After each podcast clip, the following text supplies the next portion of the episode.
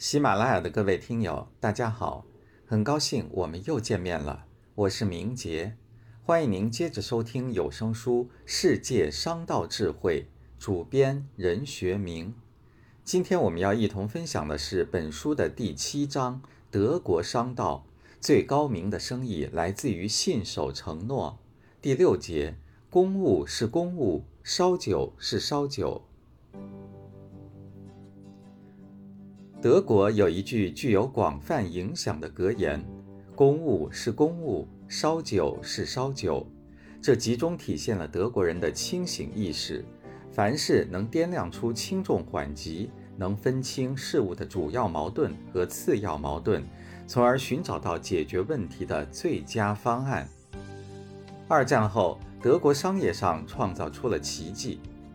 要从大战过后满目苍夷的废墟里重建家园，说起来很容易，做起来却是困难重重。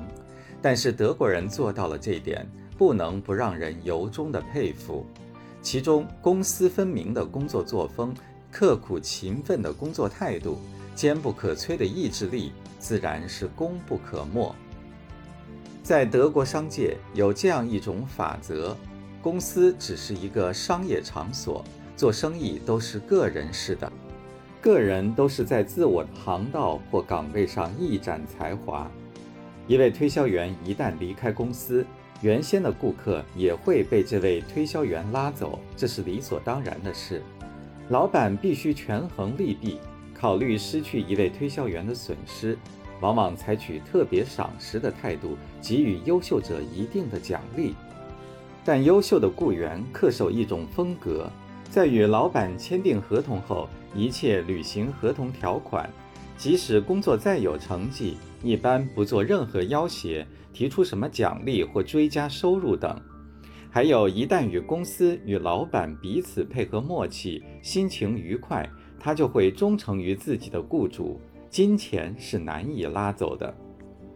假如一公司的雇员因某种原因离开了，那么，属于他的那份生意，要是有人找上门来要和公司继续做，公司老板就必须要经过原雇员的认可。在技术方面也是如此。以专利权来讲，一般公司都以发明人的名字提出申请，然后在发明人和公司之间就该专利权的彼此关系再签订合同。没有发明人的同意，专利是不能转让的。即使仅是一种技术而非专利，也是如此，属于个人。假如这位工程师离开公司，他能带走的一切都带走，包括顾客，谁都没有异议。德国人工作的时候总有一种拼劲，就像上足了发条的钟表，他们向理想的目标奋勇前进，他们有着坚不可摧的意志和奋斗精神。但我们不要被他们工作状态下的冷漠和刻板作风所迷惑，更不能误认为他们只懂工作，完全缺乏生活情趣。德国人享受生活的态度要理智得多，这一点上和激情浪漫的法国人完全不同。德国人的性情主要表现为外冷内热，情感含蓄而又内敛。德国商人在上班处理公务的时候。都会全心投入，别无他顾，从而保证了公司运作的快节奏、高效率。一旦不出办公室，德国人被工作压制的休闲心情就会迅速地迸发出来。作为日耳曼人后裔的德国人，他们拥有着强健的体格，他们骨子里饱含着热情奔放和对友谊的渴望。夜间摆脱工作压力的德国人会纷纷走出家庭，涌向大大小小的啤酒馆，到那里去释放激情，与朋友畅叙友情。我们都有深刻的体会：越是表面冷漠持重之人，与之建立起来的友谊就越牢靠。举一个浅显的例子：法国人热情浪漫，男女之间逢场作戏的事司空见惯。一宵欢愉之后，彼此能够把对方忘得一干二净。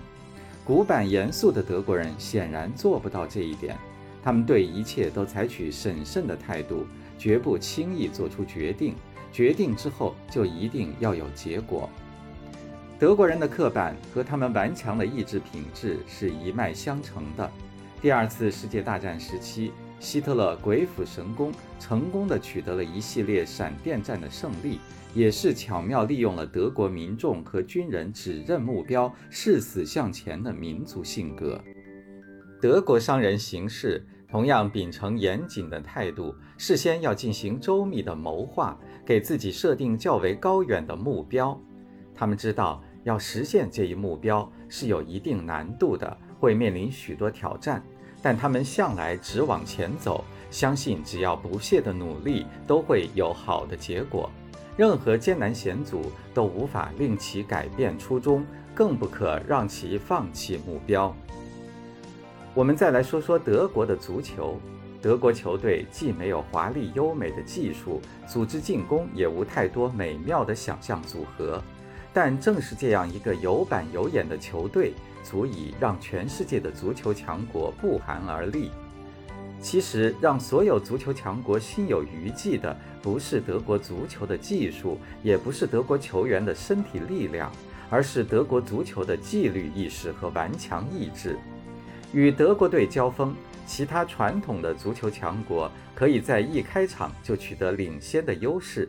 甚至在比赛的大部分时间里压倒德国队，但是无论哪一支球队都无法从意志上彻底摧垮德国队。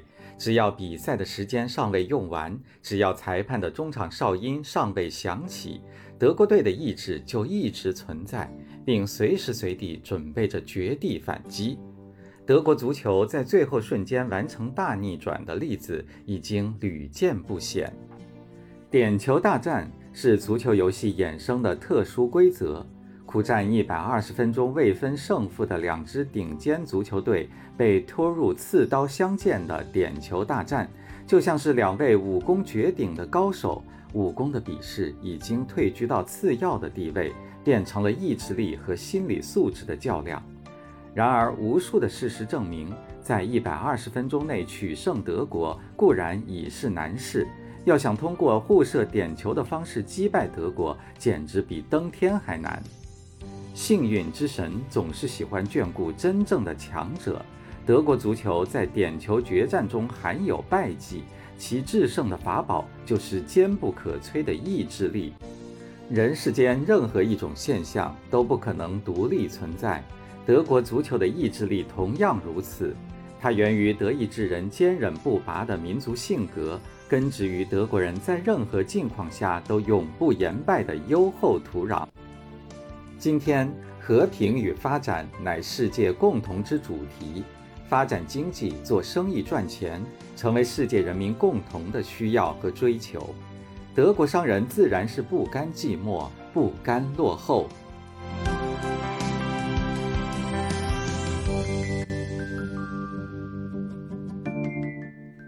喜马拉雅的各位听友，刚才您收听到的是有声书《世界商道智慧》第七章《德国商道》，最高明的生意来自于信守承诺。